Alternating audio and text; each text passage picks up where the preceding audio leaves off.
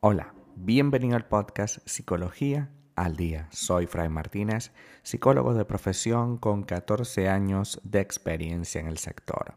Como pudiste ver en el título de este episodio, hoy vamos a hablar sobre ideas irracionales que hacen muchísimo daño a una relación de pareja.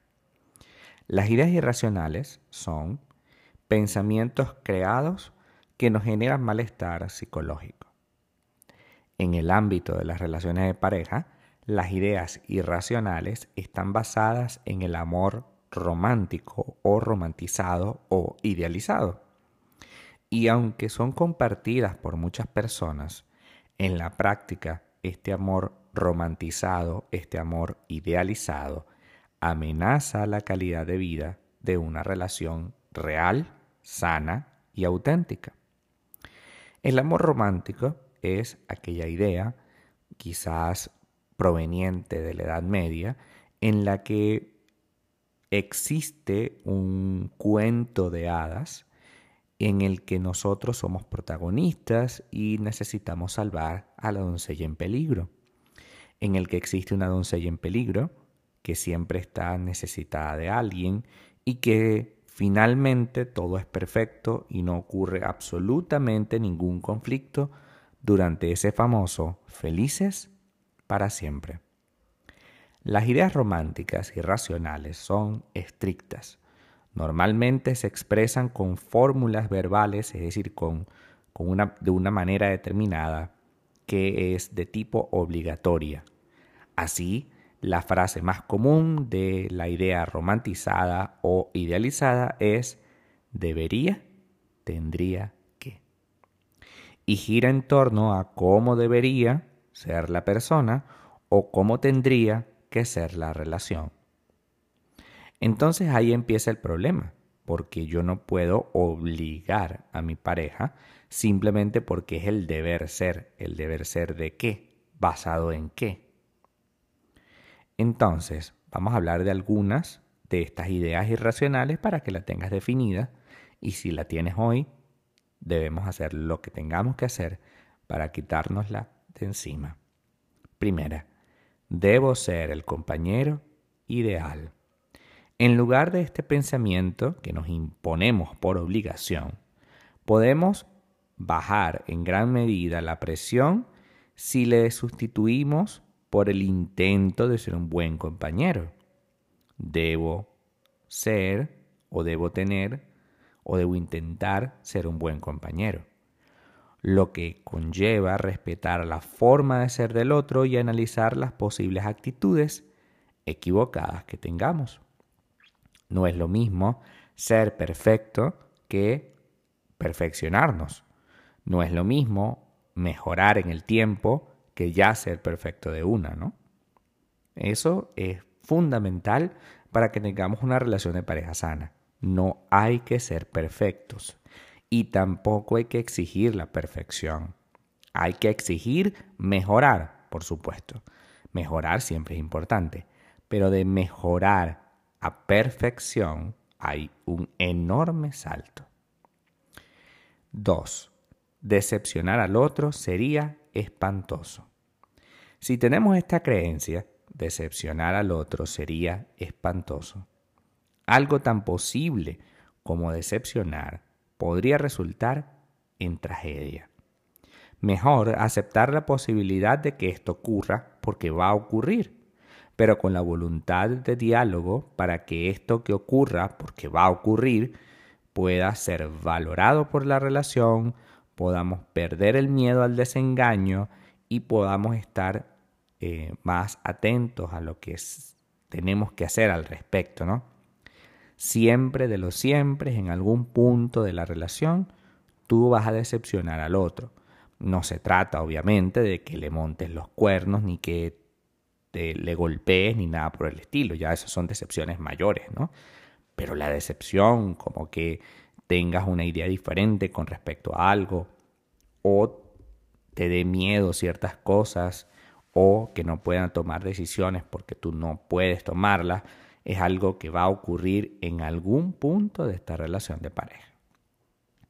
Hay que aceptarlo desde hoy para que sea más fácil de llevar. Tercero, mis intereses y necesidades deben girar en torno a mi pareja. Y mi pareja debe girar en torno a mis necesidades e intereses. Está claro que es mejor compartir intereses, de eso no hay duda, pero es más sano que no todos los intereses ni las necesidades giren alrededor de otro.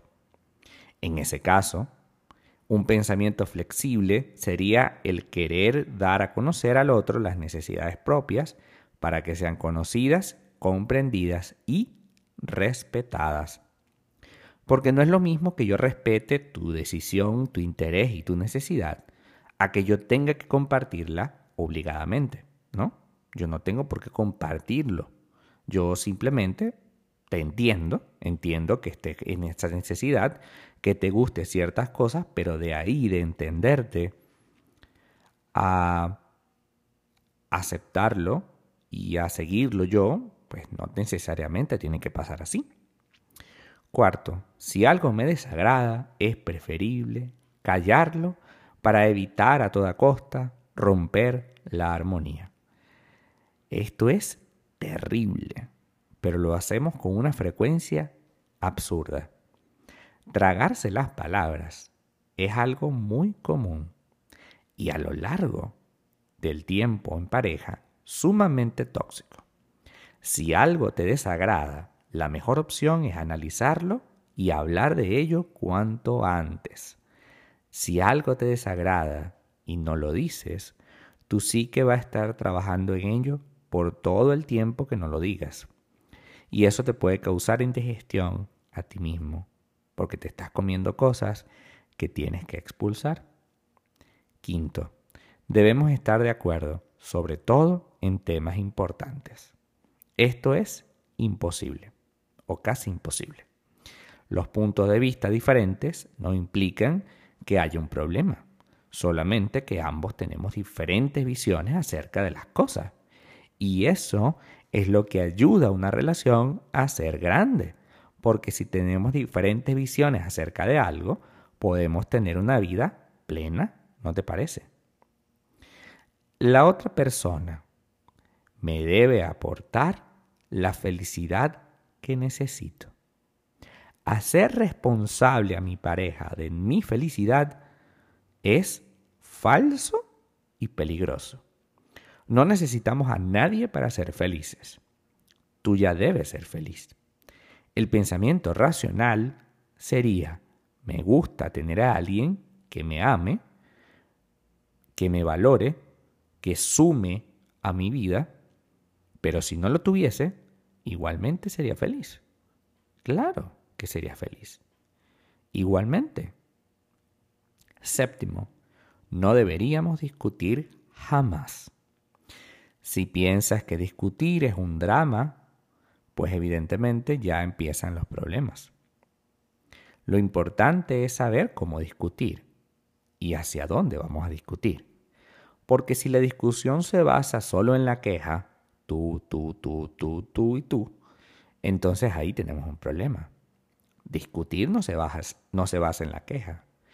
De hecho, la queja es lo que menos existe en la discusión real. Lo que debemos hacer durante la discusión es, este es el problema, ¿qué te parece? ¿Qué podemos hacer al respecto? Yo propongo esto, ¿qué propones tú? ¿Cuál es el punto medio?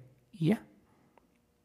Octavo, como mi pareja me ama, debe conocer mis pensamientos y deseos sin que yo tenga que decírselos. Esta es una idea súper sostenida por muchísimas parejas. Tener una pareja no te concede el don de la adivinación.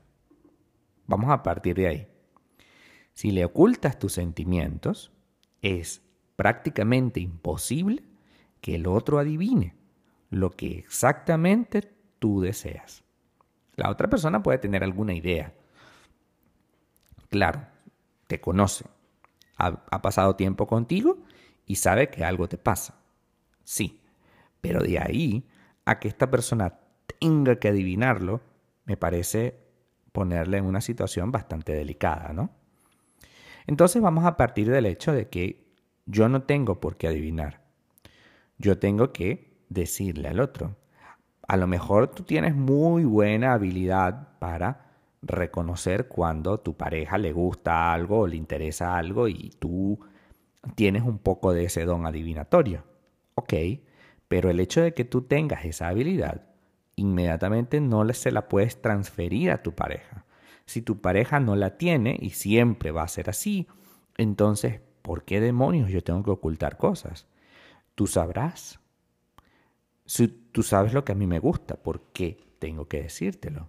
No, tú sabes, no, tienes que decírselo. 9. Si no me presta atención, es porque ya no le interesa. Aunque la persona nos quiera, en ocasiones puede mostrarse cansada, molesta o poco dispuesta a prestarnos atención. Es algo sumamente normal y puntual en la relación y no significa que se haya dejado de amar. Y por último, si está enamorado, no puede sentirse atraído por otras personas. Este es un problema porque cuando vemos una película, por ejemplo, existen personas muy hermosas. Y si por casualidad a esta persona que cree este pensamiento tóxico diría, oh, qué simpática tal persona, y tú dices sí, entonces empieza a haber un problema, pero ¿por qué te gusta? ¿Por qué no te gusto yo? Y no tiene nada que ver. Una cosa es el gusto y otra cosa es la relación. Esa persona está contigo porque te ama, porque te quiere. Y ya está. No tenemos que buscarle más vueltas a ese asunto. Hasta acá nuestro episodio del día de hoy. Muchísimas gracias por quedarte aquí hasta el final. Si deseas saber más sobre mi contenido, www.fraymartinez.com. Para consultas online, www.fraymartinez.com y también sígueme en mi Instagram, arroba fraymartinez20. Muchísimas gracias y hasta el próximo episodio.